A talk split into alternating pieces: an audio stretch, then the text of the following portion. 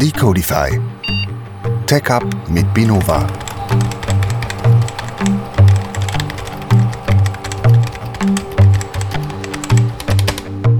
Ich darf euch ganz herzlich willkommen heißen zu der heutigen Folge, mittlerweile Episode 15 von der zweiten Staffel. Krass. Stimmt das? 15 von der zweiten Staffel?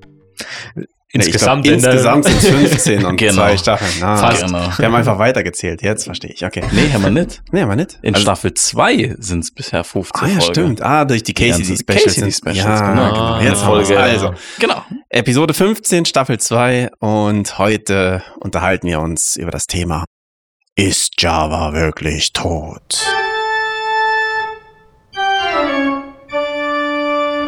Genau. Java ist ein Name, der in der Welt der Softwareentwicklung seit Jahrzehnten einen festen Platz hat. Doch angesichts der ständig wachsenden Zahl neuer Programmiersprachen und Technologien stellen sich viele die Frage, ob Java noch relevant ist oder ob es seinen Glanz verloren hat.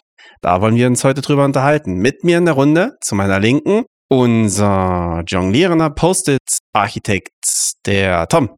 Hallo zusammen. Tom, willkommen. Und mir schräg gegenüber sitzt der furchtlose Indiana Jones der IT, Ricky alias Rix. Hallo zusammen. Hallo Ricky. genau, heute wollen wir uns die Frage stellen, hat Java denn noch eine Zukunft in der Softwareprogrammierung oder Vielleicht noch kurz, der Moderator heute ist Stefan, Ah ja, unsere alte Eiche. genau, ich habe schon äh, mich ganz vergessen. Ich als Manitou hier in der Runde, Stefan auch mit dabei, darf heute endlich wieder am Podcast mal teilnehmen. Endlich mal. Ausnahmsweise. Wie die letzten neun. Quasi. Ich mache nächstes Mal auch mal Pause, versprochen. Genau, ähm, um was geht's heute? Also wie ich schon gesagt habe, schon zweimal mittlerweile, ich mache es nochmal redundant, einfach um die Dramatik ein bisschen da reinzubringen. Wird die Programmiersprache Java denn überleben, auch in der Zukunft noch mit den ganzen neuen Technologien und allem, was drumherum steht? Wir haben heute eine Diskussionsrunde, das heißt, wir diskutieren munter und fröhlich, einfach frei Schnauze drauf los. Ich würde mit der Frage einfach mal beginnen an euch, was macht denn Java zu einer der bekanntesten und am häufigsten verwendeten Programmiersprachen? Mhm, danke, Stefan. Ich würde den, den Schmetterball, die Schmetterbohne direkt mal aufnehmen und an unseren Kaffeetrinker, der Ricky, weiterleiten. Was ist denn überhaupt Java? Kannst du uns doch mal einen kleinen Abriss geben? Einfach direkt weitergeschmettert. Genau. Also ähm, bei Java handelt es sich eigentlich um eine plattformunabhängige Programmiersprache. Dabei wird Bytecode kompiliert, der dann auf einer JVM, also auf einer Java Virtual Machine, interpretiert werden kann. Genau, so grundlegend gesagt. Stefan guckt sicher fragend, warum eigentlich plattformunabhängig? Genau, ich habe zwei Fragen zu plattformunabhängig. Wieso eigentlich plattformunabhängig? Weil eigentlich heißt für mich wie, es ist plattformunabhängig, aber Mhm. und aber heißt, es ist eigentlich nicht plattformunabhängig. Ja, genau. Es gibt, wenn man sich die meisten aktuellen oder die älteren Java-Projekte anguckt, ist es davon abhängig, auf was für einem OS es ausgeführt wird. Dort gibt es halt Operating System abhängige Pfade zum Beispiel und dort kann es halt dann zu Unterschieden kommen. Da muss man drauf achten, ob es zum Beispiel Unix oder Windows ist. Okay, das verstehe ich. Jetzt habe ich direkt eine Anschlussfrage zu plattformunabhängig. Ist plattformunabhängig denn in der heutigen Zeit nicht obsolet?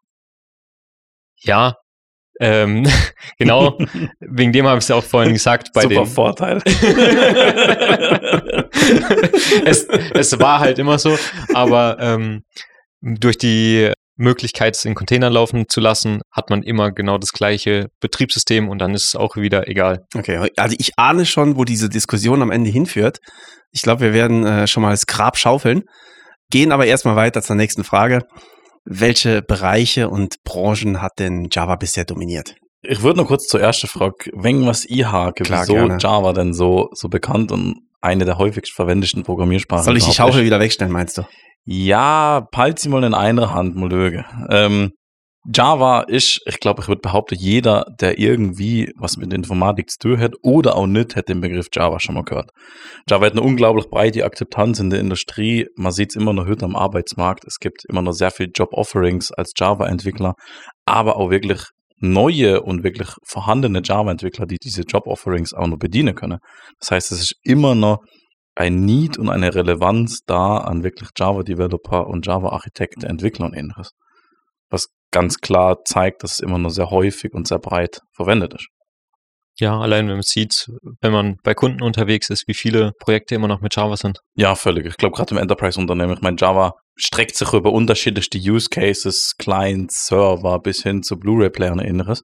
Aber ich glaube, gerade im Enterprise-Segment ähm, genießt Java einen immer noch sehr hohen Stellenwert, weil es einfach durchs Ökosystem und ähnliches halt eine sehr hohe Maturität über die Jahrzehnte, wo es Java inzwischen gibt, erreicht hat. Okay. Also Bereiche habe ich da jetzt schon rausgehört. Irgendwo im Enterprise-Segment sind wir Genau. unterwegs. Äh, Tom, du hast gesagt DVD-Player und so weiter. Weißt du nicht, wer noch DVD-Player nutzt, aber ich lasse mal DVD-Player im Raum gestellt. Nimm mal Blu-ray. Wir Blu-ray. Blu-ray. macht's, macht's nicht besser. ähm, wo sind denn so die Branchen, wo Java dominiert? Ähm, Ich würde sagen, eigentlich in allen großen Branchen, ob es Finanzindustrie, Gesundheitswesen, ähm, ja, ich glaube, das ist unabhängig davon. Genau, ich würde sagen, mobile Entwicklung, Big Data, alles Mögliche. Ich glaube, jeder von uns, auch unsere Zuhörer, haben schon mal Berührungspunkte mit Java gehabt, obwohl sie es gar nicht gewusst haben. Das sind Anwendungen wie der Acrobat Reader zum Beispiel, den man kennt von Windows-Systemen zum PDFs öffnen, Webseite wie Amazon, Apps wie Netflix, Tinder, Uber, Google Earth, im Enterprise-Umfeld zahlreiche ERP-CRM-Systeme, aber halt auch bis hin zur SIM-Karte, zur Blu-ray-Player, zur Set-Top-Boxe und ähnliches, wo Java halt drunter läuft. Okay. Also swipe ich einen Tinder jetzt links oder rechts, wenn es um Java geht? Ähm, Bis jetzt noch. ja, du musst erstmal die Bio durchlesen und gucke, was so die Vorlieben sind und Okay, also schauen wir uns noch ein paar Bilder an. ja, genau. genau richtig. ähm, wir haben jetzt gerade von der Entwicklergemeinschaft gesprochen. Mhm. Welchen Stellenwert hatten Java heute in der Entwicklergemeinschaft und so in generell in der Industrie? Ähm, eben, wie wir es schon gehört haben, dadurch, dass es immer noch so viele Projekte gibt und auch immer noch Entwickler gesucht werden mit Java, ähm, würde ich sagen, dass es immer noch einen großen Stellenwert hat. Mhm. Auf jeden Fall, ja. Das diesjährige Stack Overflow Developer Survey tut es auch ganz klar bestätigen. Da ist Java, glaube ich, auf Platz 6 von der generell am meist verwendeten Sprache. Du hast vorne drei Sprachen wie HTML, SQL, Python und ähnliches. Was man auch sieht, was auch sehr, sehr spannend ist und auch ein riesen Vorteil von Java, dass ganz viele New Starter, Leute, die neu programmieren lernen, mit Java anfangen. Ich glaube, da ist sogar auf Platz 4, ähm, weil es einfach, ich glaube, ein sehr, sehr einfacher Einstieg macht, wenn man es nicht direkt objektorientiert aufbaut. Okay, also Python verstehe ich noch, aber wenn man HTML und SQL noch vor Java hat, Ja. das kommt mir schon ein bisschen komisch vor. Der, der, der Umfrage traue ich, glaube ich, Ja, nicht. ja. Es scheint generell einfach um Pro Programmiersprachen oder generell sogar Sprachen. Okay, Genau. okay, lassen wir so dahingestellt. genau. Ähm, Gibt es denn jetzt gerade aktuelle Entwicklungen oder Trends, die die Zukunft von Java beeinflussen können?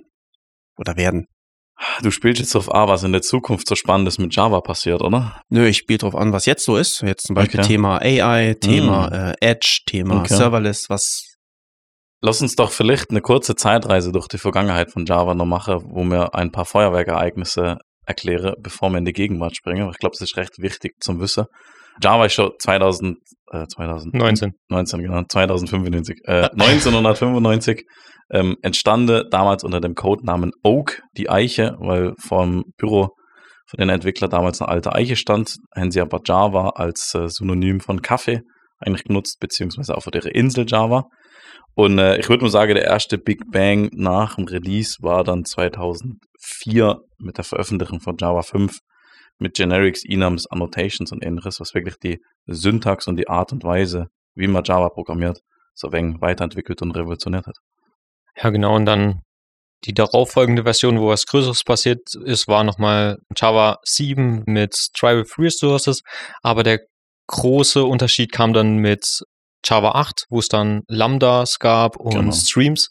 Und auch Java 8 bis heute immer noch sehr weit verbreitet, wo man noch Java 8 antrifft. Auf jeden Fall, auf jeden Fall. Ich glaube, Ricky, wir müssen jetzt wegen Lüge, Stefan Lüg so wenig traurig, weil er hätte eigentlich nach der Gegenwart gefragt und ja, dann jetzt Langweile, Nee, mir, Langweile mir, mit mir so fehlt noch ein ganz Dinger. wichtiges Ereignis, weil ich weiß, ich habe äh, Dein Zertifikat. 2008 habe ich ähm, mein genau mein Zertifikat. Genau. Ja, wie, wie ihr hört, haben wir es schon mal geprobt, das Ganze. Hm. Ähm, mein Sun Certified Java Programmer Zertifikat habe ich gemacht 2008. Da war es noch Sun, mittlerweile ist es Oracle. Also irgendwo muss das mal gewechselt haben. 2010. Genau. Genau. Wichtig dann auch vielleicht noch zu erwähnen, ab 2018 haben sie dann geswitcht mit Java 10 auf einen sechsmonatigen Release-Zyklus. Ähm, vorher hat man da immer wieder längere Zeit gewartet, bis was Neues kam. So, und jetzt gucke ich traurig, weil ich mir mich Genau. über die Gegenwart Jetzt bist du eingemottet worden von den alten, langweilige Vergangenheitsfakten. Ähm, du hast gefragt, wegen Gegenwart, AI, ML, Server, sicher auch Cloud Native, Serverless und so Zeug. Genau. Das sind die ganze heiße Themen. Ähm, wie steht's du um Java? Ja, gute Frage. Also ich würde sagen, im AI- und ML-Bereich gibt's Anwendungen, die auf Java basieren, die Java auch nutzen. Da kommt mir gerade Apache Spark und Hadoop oder ähnliches in den Kopf. Ich würde aber die Behauptung aufstellen, im Thema AI und ML ist Python ganz klar die führende Sprache. Was, was ist oder ähnliches neben Apache Spark und Hadoop? Ähm, kann ich gern ChatGPT noch fragen, ähm, aber müsste ich nochmal recherchieren. Aber es gibt gewisse Grenzen. genau. Das ist ein Lorem Ipsum äh, Text, dieses und ähnliches. ähm, ja, und dann auch in dem Bereich ist dann immer auch die Frage, ist Java vielleicht nicht ein bisschen zu groß? Gibt es nicht irgendwas leichtgewichtigeres, was man dort nehmen soll, wenn man besonders so guckt, wenn man beim Edge Computing guckt, hat man meistens nicht so einen großen Speicher, wo man nutzen kann und deswegen könnte man da eher auf Go-Applikationen, wo halt viel weniger Speicher verbrauchen. Genau, ich würde gerade die Runde noch zumachen mit Cloud Native und Serverless. Ähm, ich glaube, man kann so ein bisschen sagen, ich glaube, Fred hat mal gesagt, dass Java ist so ein bisschen die wollelegende Eiersau, ähm, aber natürlich die eierlegende Wollmilchsau. Das heißt, Java ist einfach eine sehr breit gefächerte Technologie, eine sehr breit gefächerte Programmiersprache, was mehr oder weniger jeden Use Case abdecken kann, aber halt nicht dafür spezialisiert ist. Und gerade in Bereichen wie Cloud Native, Microservice, Serverless, wo es um sehr kleine, sehr schnelle, sehr leichte Funktionen geht, kann man Java nutzen, aber es gibt einfach bessere, spezialisiertere Alternative für ganz bestimmte Use Cases, wo dann eventuell einfach mehr Sinn machen. Okay. Genau. Klingt für mich einleuchtend. Was sind denn so typische Projekte, wo man Java noch verwenden sollte?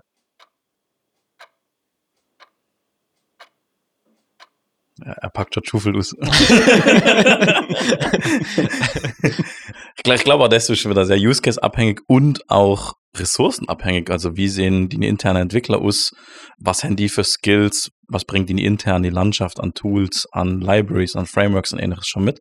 Ich glaube, Java ist immer noch in Enterprise-Umfelden einfach sehr beliebt und sehr verbreitet. Ja, und es kommt eben drauf an, was hat man schon?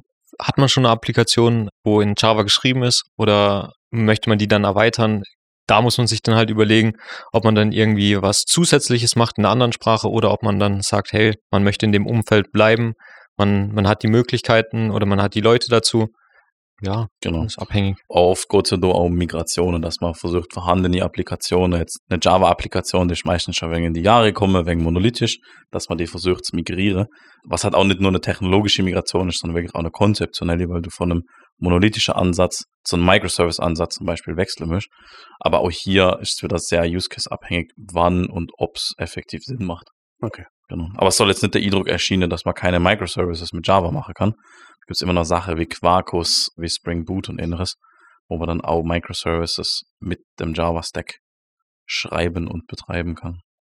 Also vielleicht nenne ich noch ein, so ein Pro-Argument, wann man denn Java immer noch für Neuentwicklungen auch nutzen kann. Zwar immer dann, wenn man auf die Libraries zurückgreifen kann, die in Java schon etabliert sind. Genau. Weil dadurch, dass die Community so groß ist, dass Java ist ein Urgestein in der Programmierung und es hat sich so viel über die Jahre hin jetzt entwickelt und immer wenn man keine Lust hat, jetzt alles, das ganze Rad neu zu erfinden, kann man eigentlich auf Java zurückgreifen, weil man ziemlich sicher sein kann, hey, irgendjemand hat mir das Problem schon mal gelöst und ich kann das genauso übernehmen, ohne viel Effort dort Ja, reinzustellen. ich glaube, das ist schon ein sehr, ein sehr wichtiger Punkt in der Folge, zum einfach ganz klar zu machen, Java hätte eine unglaublich hohe Maturität.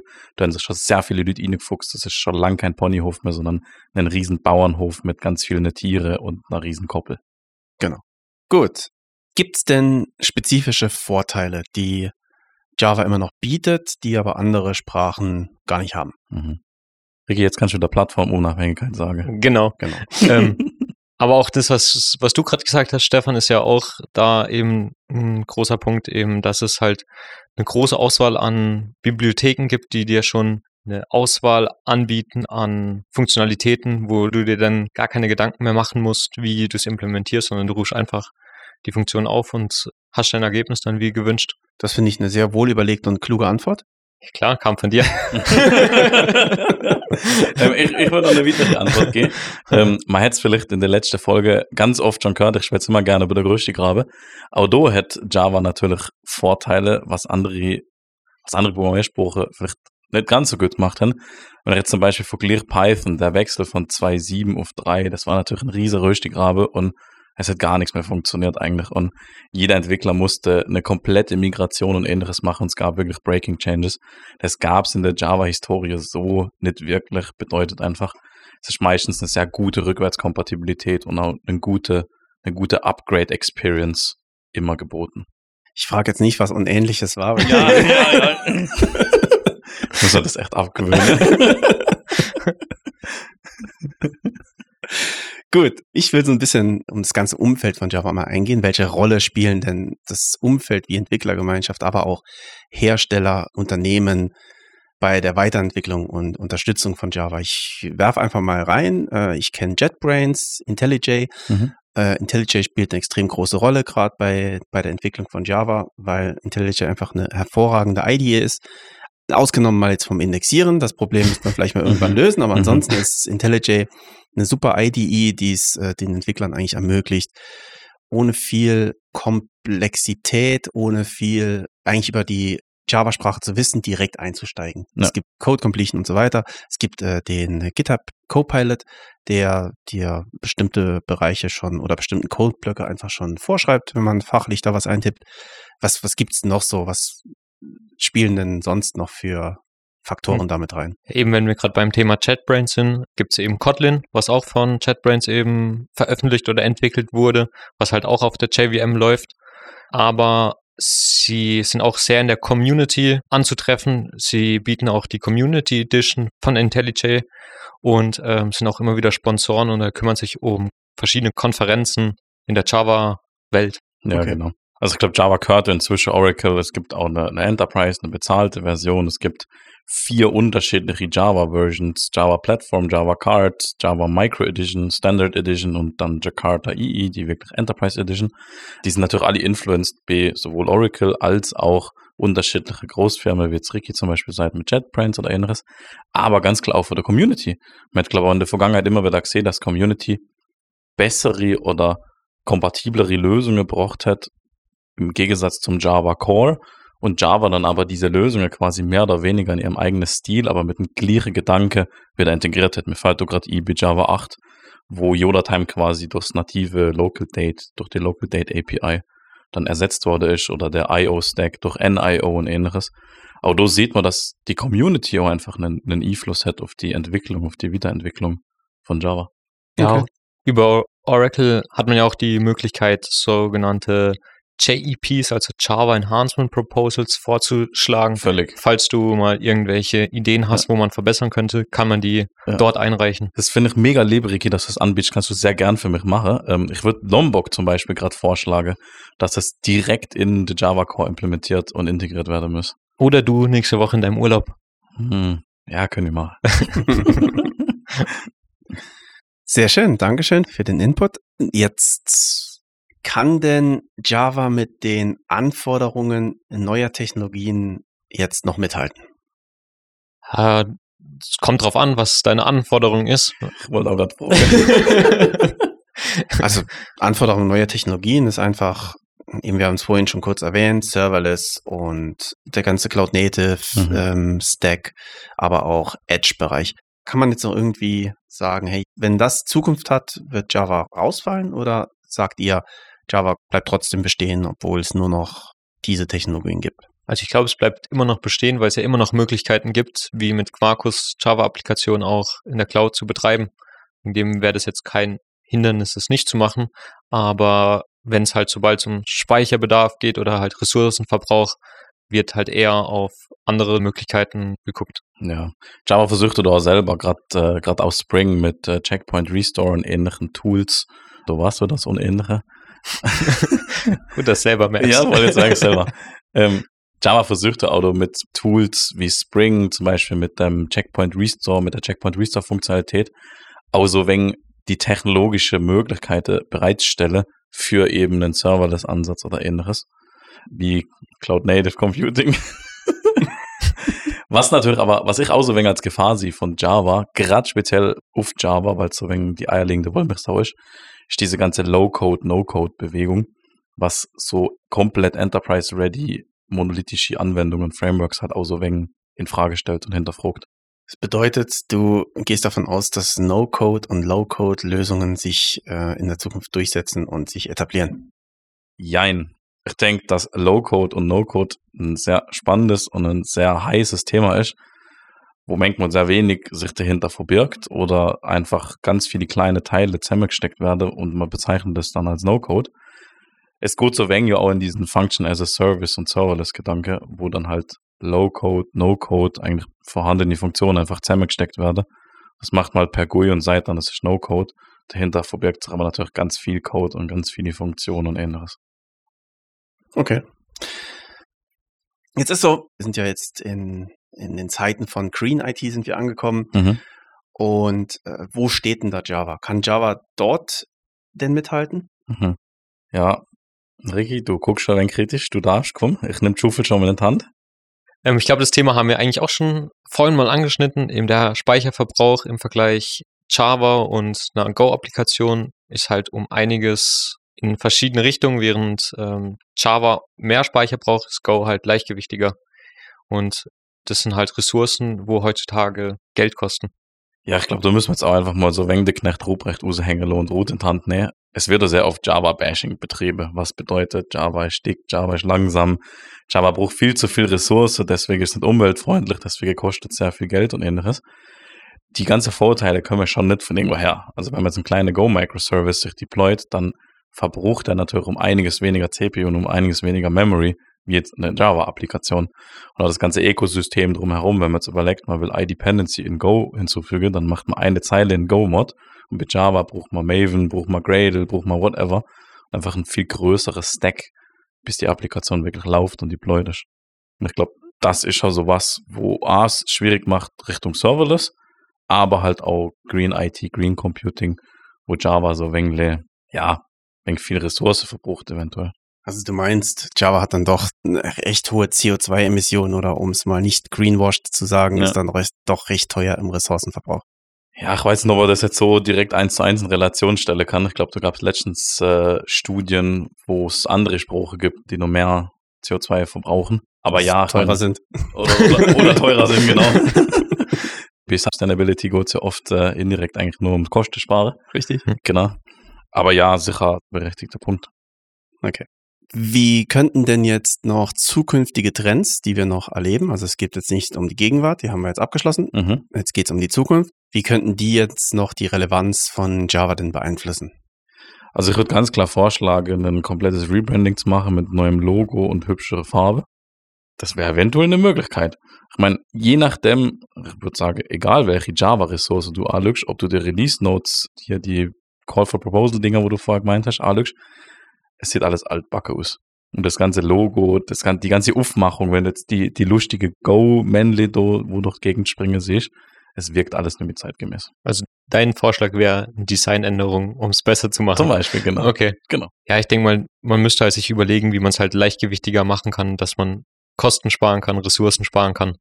So Sachen müsste man sich überlegen. Okay, also Thema, es gibt ja verschiedene Ansätze, eben von Red Hat gibt es ja die GraalVM, die ja schon wesentlich leichtgewichtiger ist als die JVM.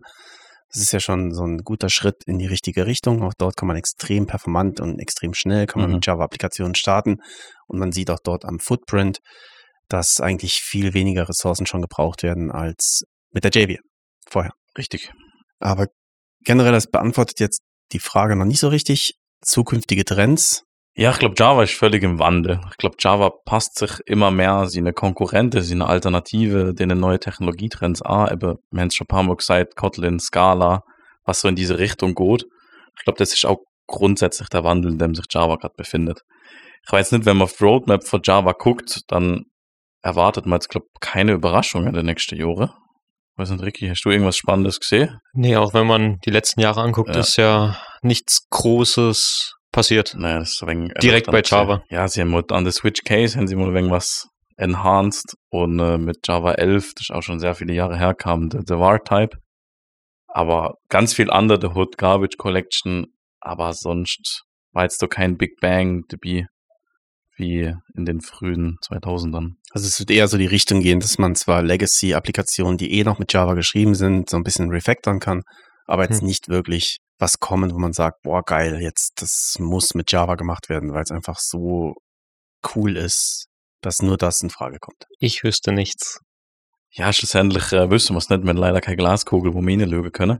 Es kann natürlich sein, dass es wieder einen riesen Bang gibt, wie zum Beispiel mit Python. Mit Python war auch schon so völlig auf dem Abstellgleis und plötzlich kommt das ganze Thema AI und äh, die Sprache steht wieder auf, war schon, hätte uns das Grab kann, es hätte nur noch eine Hand geguckt und jetzt ist Python wieder komplett geklettert und tanzt da auf dem Friedhof um.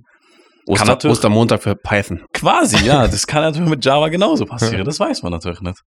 Aber ja, aktuell, ähm, ich glaube, es gibt immer noch sehr viele Neuentwicklungen, wo auch wirklich gestartet werden mit Java, wenn es was Use Case spezifisch ist, wenn man halt in, in einem Umfeld mit Red Hat, mit GraalVM, mit Quarkus oder ähnliches ist oder halt einfach die komplette interne Unternehmensstruktur mit allen Plugins, Frameworks, Tools und ähnliches auf Java ausgerichtet hat, dann hat Java auf jeden Fall immer noch seine Daseinsberechtigung. Gut, also ich glaube, wir sind am Ende von der Diskussion. Wir haben jetzt alle Aspekte betrachtet. Wir haben äh, Java in der Vergangenheit gesehen, wir haben Mhm. Java in der Gegenwart gesehen, wir haben uns Java in der Zukunft angeschaut, wir haben die verschiedenen Einsatzgebiete uns angeschaut, wo wird es noch verwendet, wo sollte man es nicht mehr verwenden, was gibt es für Alternativen. Bleibt letztendlich noch die Frage, Mhm. was passiert in der Zukunft. Wird Java überleben oder Also dadurch, dass es immer noch eine sehr große Community gibt, wird es auf jeden Fall noch sehr lange geben. Klar, die Community ist, denke ich mal, ein bisschen geschrumpft. Die hat ein bisschen Abwanderung zu anderen Sprachen bekommen, aber es ist immer noch sehr groß. Auch, wie wir es halt schon gehört haben, gibt es noch ganz schön viele laufende Projekte, besonders Enterprise-Umfeld, wo neue Projekte auch noch angefangen werden mit Java, wo Mhm. Projekte gewartet werden müssen. Also wegen dem wird es den Use Case von Java immer noch geben. Ja, würde auch so unterschrieben. Ich würde noch eine zweite Dimension mitgehen, dass ich einfach auch dieser, was man damals so hat, man braucht eine Preferred Language und man darf sich die ganze IT-Infrastruktur nur mit einer Spruch schreiben. Das ist natürlich im Zeitalter von Containerisierung, von Plattformgedanken, von DevOps und ähnliches schon lange nicht mehr der Fall. Ich glaube, da kann Java einfach eine der Sprachen sein, die man kann, die man beherrscht und dann nur einsetzt. Und wenn es passt, wenn es Sinn macht, macht man es mit Java. Und wenn es Use Case abhängig zum Beispiel mehr Sinn macht, es mit Go machen, mit Rust, mit Python und ähnlichem, dann äh, nutzt man das. Okay. Ich will abschließend auch noch meine Meinung kurz dazu kundgeben. Hast du Ähm, eine ähnliche Meinung? ich habe eine ähnliche Meinung. ähm, ich denke, Java wird so lange überleben, solange die Legacy-Applikationen immer noch im Einsatz sind. Und wie wir äh, von den Host-Applikationen gesehen haben, kann das sehr lange gehen. Ja. Ein Host gibt's schon ewig und den wird's auch noch ewig geben. Man hat damals, als ich mit meinem Studium fertig war, 2008, war ich schon im Projekt, wo es gehießen hat, man löst eine Host-Applikation ab. Ich glaube, es wurde nie fertiggestellt. Damals übrigens mit Java wollte man das ablösen. Äh, Es wurde, wie gesagt, nie fertiggestellt und ich glaube, Java wird von daher so lange überleben, bis ich zumindest mal in Rente bin oder vielleicht auch noch länger. Und warum ich auch denke, warum Java überlebt, ist ganz einfach. Womit sollen die SAP-Consultants sonst Geld verdienen, wenn es Java nicht die gibt? armen Das ist Leute. natürlich auch ein Businessmodell, mit dem man sehr viel Geld machen kann. Genau. Ja, ich glaube, damit sind wir durch mit der heutigen Ja. Folge. Vielen Dank, Ricky. Vielen Dank, Tom, Sehr für gerne. die, für die Danke. Einsichten, Danke für, für eure Einblicke. Und ja, vielen Dank fürs Zuhören. Ja, off-topic noch bitte. Ah, off-topic. Ah, ich vergesse es jedes Mal. Tom hat die Chance zu gewinnen. Off-topic. Also ich habe eine ganz spannende Frage für euch. Da wir ja heute ähm, im Bereich Java sind und Mhm. wir off-topic was fragen, gehe ich zu JavaScript. Uh, Und zwar JavaScript hatte, bevor es JavaScript gehießen hat, noch andere Namen. Wer weiß denn, wie die beiden Namen vorher waren? Sehr gute Frage. Ähm, Mir fällt gerade nur das Bild ein, wo so ein Affe zu einem TypeScript zum Menschen wird. ja, das stimmt. Ich meine, es geht ECMAScript, aber das ist schon eher, so wie ich es bisher verstanden habe, der Standard hinter Mhm. JavaScript. Mhm. Ich sag ganz klar, weil Java war ja ganz äh, früher Oak, deswegen sage ich, es hieß OakScript. Ricky, hast du auch einen Wild Guess.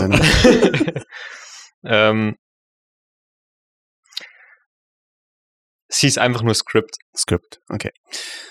Also generell, JavaScript wurde ja äh, einfach entwickelt, weil Java damals ein Hype war und dann hat irgendjemand einen Auftrag bekommen, er muss jetzt eine neue Sprache benennen und dann hat er gedacht, er nimmt einfach Java und macht JavaScript draus. Vorher hat das Ganze aber Modja gehießen und wurde dann umbenannt zu LiveScript, bevor es dann irgendwann zu JavaScript wurde. Ganz einfach. In welchem Ganz Jahr? einfach. Das Jahr genau weiß ich nicht. Es war irgendwann, äh, muss noch zu Sun-Zeiten gewesen sein. Das Mhm. heißt äh, Vor- vor 2010. Ja. Äh, weil Netscape und Sun, die hatten irgendwie ein License Agreement und deswegen wurde LiveScript damals zu JavaScript renamed. Okay, Krass. spannend. Schon wieder was gelernt. Voll, ja. Genau. Also, gut. Vielen Dank Danke und euch. bis bald. Bis bald. Bis dann. Tschüss. Ciao. Ciao. Solltet ihr Ideen oder Verbesserungsvorschläge haben oder auch wenn wir mal was Falsches erzählt haben, so würden wir uns über euer Feedback freuen. Dies könnt ihr uns entweder direkt per Mail an decodify.binova.com oder über unsere Homepage binova.com slash decodify zukommen lassen. Auf unserer Homepage findet ihr auch noch weitere Informationen rund um Binova und das gesamte Team. Der Podcast erscheint übrigens immer am ersten Mittwoch im Monat. Das war der Podcast Decodify. Tech Up mit Binova. Idee und Konzept Binova Schweiz GmbH. Aufnahme und Producing Sprecherbude in Basel.